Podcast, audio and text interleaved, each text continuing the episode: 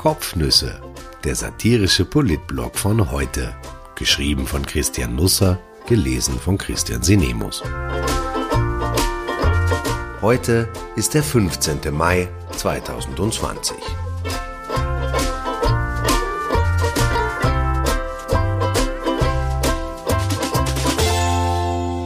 Nein, das machen wir nicht mehr.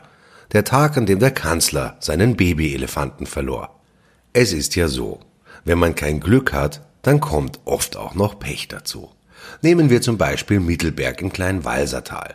Die Gemeinde freute sich überschwänglich darüber, dass der Kanzler auf Besuch kam. Die Niederschrift dieses lokalhistorischen Ereignisses aber gelang zuerst nicht gut und dann schlecht nicht gut gelang, dass man den Anwohnern zunächst in aller Eigenverantwortung, die dieses Land seit neuestem prägt, anempfahl, doch die Häuser hübsch mit Flaggen zu bestücken und Sebastian Kurz beim Defilé Anerkennung in Form von spontanem Jubel angedeihen zu lassen. Als manche Spießer aus Wien und anderswo das unpassend fanden und nachdem das Kanzleramt das Smartphone bemüht hatte, zog man den Appell zurück, nicht ohne einen Schnurfall zu ziehen. Dann aber war der Kanzler da und wieder passte es nicht. Auf der Webseite von Mittelberg fand sich gestern eine knappe Reportage über den Visitator aus der fernen Bundeshauptstadt. Sie war sehr wohlwollend geschrieben, aber wie häufig im Leben ist der Grad zwischen gut und gut gemeint ein schmaler. Und die Reportage purzelte mittendrin auf der falschen Seite runter. Er holt sich vom Sturz nur mehr schleppend. Und das las ich dann so. Zahlreiche Menschen postierten sich mit Fahnen und winkend an der Landstraße. Andere erwarteten den Bundeskanzler bei seiner Ankunft beim Walserhaus. Dieser bahnte sich ohne Hektik den Weg durch die Menge, posierte aber auch für Selfies, für Jung und Alt, vorbildlich mit Abstand. Fett gesetzt. Angekommen beim Walserhaus gab es noch außerhalb des Protokolls eine spontane Ansprache fett gesetzt. Sebastian Kurz attestierte der Kleinwalsertaler Bevölkerung ein bemerkenswertes Durchhaltevermögen und er verpackte seine Wertschätzung in ein deutlich formuliertes Ich danke euch. Fett gesetzt. Sie werden es vielleicht bemerkt haben. Das Fett gesetzt ist von mir hinzugefügt worden, weil der Text eben an dieser Stelle durch Fettdruck betont worden war und das geschah wohl nicht von ungefähr. Die kleinen Walsertaler hatten mutmaßlich mitbekommen, dass sie in der Zwischenzeit medial zu Großwalsertalern geworden waren. Plötzlich beschäftigte sich die Bundespolitik im eine Tagesreise entfernten Wien mit ihnen. Sie verstanden ihre Welt nicht mehr, die auf der einen Seite von einem Berg, auf der anderen Seite von Bayern begrenzt wird. Von einer Anzeige war die Rede und dass der Besuch nun zu einer parlamentarischen Anfrage führen würde. Eine Verhöhnung der Menschen, sah die SPÖ.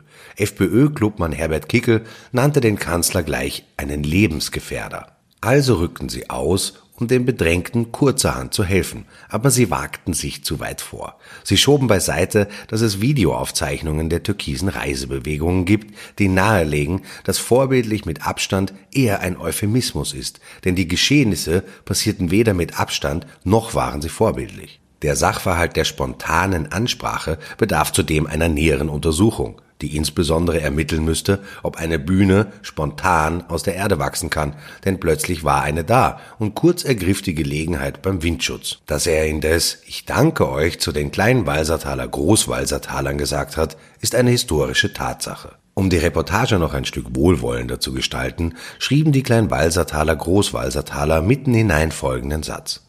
Kanzler Kurz zeigte sich volksnah, ließ seinen Chauffeur nicht nur einmal das Fahrzeug anhalten und nahm Kontakt zu den Menschen, fett gedruckt, auf. Wieder klingelte ein Smartphone und erneut fraß das Internet ein paar Buchstaben und wie durch ein Wunder verschwand dieser eine Satz gestern im Laufe des Tages von der Webseite von Mittelberg. Ich mutmaße nicht, weil Kurz sich daran stieß, volksnah genannt zu werden, aber vielleicht war ihm nicht recht, dass der Gemeindeschreiber aufdeckte, der Kanzlerchauffeur habe nicht nur einmal angehalten, um Kurz die Möglichkeit einzuräumen, Kontakt zu den Menschen aufzunehmen, was nicht ganz zusammenpasst mit der Erzählung, alles sei vorbildlich mit Abstand passiert. Am Morgen, nachdem eine Menge Wiener im Bad gewesen war, begann eine Menge Wiener, sich mit dem Bad in der Menge zu beschäftigen. Die Webseiten der Medien waren voll mit Berichten über die Ereignisse im Wilden Westen. Vom PR-Desaster war die Rede. Es gab viel Empörung und Wut. Aber im Lauf des Tages wurden die Geschichten, sagen wir einmal, mitfühlender. Der Kanzler stieß auf mehr Verständnis. Er sei da in etwas hineingestolpert, unschuldig, ungewollt. Und diese Erzählung, deren Spuren sich in die Gegend rund um den Ballhausplatz zurückverfolgen lassen, hat sogar einen wahren Kern. Man sieht kurz in dem Video körperlich an, dass er sich nicht wohlfühlt, dass er weiß, was hier passiert, vor allem, was nachher geschehen wird, dass er mehrfach mahnt, den Abstand einzuhalten, dass er panisch nach einer Möglichkeit sucht, dem allen zu entkommen, aber es ist zu spät. Es geht ihm wie vor ein paar Wochen, als er im Frühstücksfernsehen von Sat1 Kaiserschmarrn kochen sollte, spontan eine Kochlöffelallergie entwickelte und vorbildlich auf Abstand ging. Plötzlich passt nichts mehr zusammen. Man steckt zwei Puzzlestücke ineinander, aber eines gehört zu einem Bild von Athen, das andere zu Stockholm. Man kann nicht in Wien vor vier Journalisten eine Pressekonferenz hinter Plexiglas abhalten und in Vorarlberg einen Kirtag besuchen.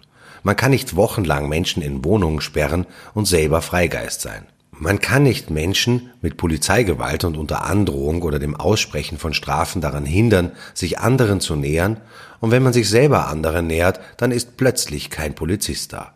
Man kann nicht Journalisten einladen und sich dann über ihre Anwesenheit beschweren. Viele Menschen in diesem Land fühlen sich, ich darf einmal derb werden, sie verzeihen, verarscht und das gleich doppelt. Die Österreicher und alle, die in diesem Land leben, haben nämlich einen ziemlichen Langmut.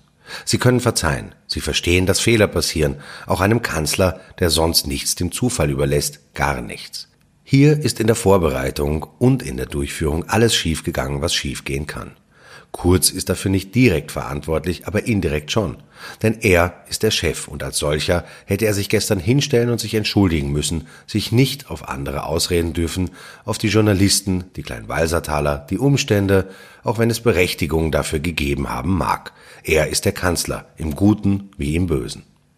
In der Zeit im Bild 2 gestern Abend wurde ihm der rote Teppich für eine Entschuldigung ausgerollt. Kurz wurde live aus Innsbruck zugeschaltet. Er konnte in aller epischen Breite erklären, was passiert war bei den kleinen Walsertaler Großwalsertalern und er nutzte das üppig. Aber zu einem Es tut mir leid rang er sich nicht durch. Sind Fehler gemacht worden? Haben Sie einen Fehler gemacht? fragte ihn Lou Lorenz Dittelbacher und für einen Moment dachte man, jetzt wird es was. Wenn Sie so wollen, begann der Kanzler, aber dann bog er ab und sprach davon, dass man aus solchen Vorgängen lernen werde, dass es ein neues Konzept für Besuche in Bundesländern geben werde, dass es Bodenmarkierungen für Journalisten geben werde und seine Ankunftszeiten, wo auch immer, nicht mehr verraten werden sollen. Es ist der erste Schritt in Richtung Verschlüsselung. Wolfgang Schüssel, Kanzler von 2000 bis 2007, bekam die Journalisten mit der Zeit so satt, dass er sich von vielen fernhielt, sie nicht einmal ignorierte. Wiederholt sich diese Geschichte? Er habe Eltern im kleinen Walsertal erlebt, sagt der Kanzler schließlich, Mütter, die ihre Kinder getadelt haben, weil sie ihm die Hand hingestreckt hätten. Nein, nein, das machen wir nicht mehr, hätten sie gesagt. Der Satz könnte von Kurz sein, und er hatte gestern eine doppelte Bedeutung. In der ZIP 2 wurde der Kanzler nämlich auch nach Ulrike Lunacek gefragt, und es gab in der Geschichte schon Menschen, die sich für andere mutiger in den Kugelhagel warfen. Die Staatssekretärin für Kultur sollte eigentlich heute ihre Pläne präsentieren, wie sie die Szene wieder zum Leben erwecken will. Aber gestern Nachmittag kam raus, dass sich das Siechtum der Branche noch verlängern wird. Lunacek sagte zunächst ein bereits zweimal verschobenes Profilinterview ab, was man beim Nachrichtenmagazin kurz vor Redaktionsschluss nicht sportlich nahm. Man sei noch nicht fertig mit dem Konzept, könne nichts präsentieren. Nächste Woche aber soll es soweit sein, beschied ihr Büro und es ist zu erwarten, dass es heute zu einem erneuten Wutsturm kommen wird. Es ist ja nicht so, dass die Kultur alle Zeit der Welt hätte, auf eine Entscheidung zu warten. Es fehlt Klarheit für die Planung. Es fehlt eine Erklärung, warum man nun in Lokalen wieder essen und trinken kann, aber die geistige Ernährung ausgehungert wird. Denn es fehlt an Geld, an Unterstützung und wohl auch an Liebe für eine Lösung unter Gesichtswahrung. Kurz jedenfalls wollte für Lunacek keine Jobgarantie abgeben. Ob sie zurücktreten werde, wurde er Ende ZIP 2 gefragt. Na schauen Sie, antwortete er. Die Staatssekretärin hatte sicherlich keine einfache Zeit. Und Entscheidungen wie diese sind höchst persönliche Entscheidungen. Ich mutmaße, dass es schon heute zu einem Rücktritt kommen könnte, aber das ist natürlich Kaffeesudleserei und damit auch eine Form von Kleinkunst, die es momentan einfach nicht hat. Schon gestern trat Axel Spörl ab. Den Lunacek zum Geschäftsführer von Art for Art bestellt hatte. Die Servicegesellschaft betreut für die Bundestheater die Bühnenbild- und Kostümwerkstätten. Der gebürtige Deutsche war nur zehn Tage im Amt. Wenn ich das richtig überblicke, hat sich Spörl mit einem von Rechtschreibfehler strotzenden Lebenslauf beworben, wurde trotzdem von einem Headhunter erstgereiht. Er gab sich als Doktor aus, der sieben Sprachen spricht. Worin er promoviert hat, ist unklar. Die Dissertation finde er nicht mehr, sagt er. Mutmaßlich gibt es weder Studium noch Abschluss, vielleicht gar nicht einmal Matura. Laut Kurier engagiert sich Spörl allerdings in einem Musiktheaterverein namens Schmähfabrik. Die Deutschen kommen wirklich zu uns, um Spaß zu haben. Heute wird Österreich hochgefahren. Ich gewöhne mich langsam an den Ausdruck, was meist ein Zeichen dafür ist, dass ich ihn bald nicht mehr verwenden werde. Die Lokale sperren auf, ob sie dauerhaft von Gästen überrannt werden, vermag ich nicht zu sagen. Viele werden schnuppern, einige werden sich von außen anschauen, wie die sich drinnen tun mit den Masken, den Tischen ohne Salz und Pfeffer weit auseinander, die Kellnerschaft geschützt wie Schweißer oder OP-Schwestern. Auch die Kirchen machen auf. Ich glaube, da geht das mit dem Abstand besser. Ich hoffe, Sie haben Appetit auf ein wunderbares Wochenende. Wenn ich Ihnen eine Geschichte ans Herz legen darf, dann ist es die von Nackme Chamelian Schmid. Die Hausärztin aus Wien-Floridsdorf schildert ihn heute, wie das war, als die Pandemie kam. Es gab keine Schutzkleidung, keine Masken, kein Nichts. Das Wartezimmer voll, dreimal so viele Patienten. Einige mit Husten, einige mit Fieber. Was tun? Einfallsreich sein. Nackme Kammerleien Schmidt beschaffte sich Desinfektionsmittel aus einer Brauerei, Handschuhe aus einem geschlossenen Baumarkt, den Schutzanzug schneidete sie sich aus einem Müllsack zurecht. So trat sie dem Patienten gegenüber. Dieses Land hat wirklich viele stille Helden. Es ist vielleicht das einzige, das man Corona hoch anrechnen muss. Das Virus leuchtet aus, was bisher zu Unrecht im Dunkeln lag.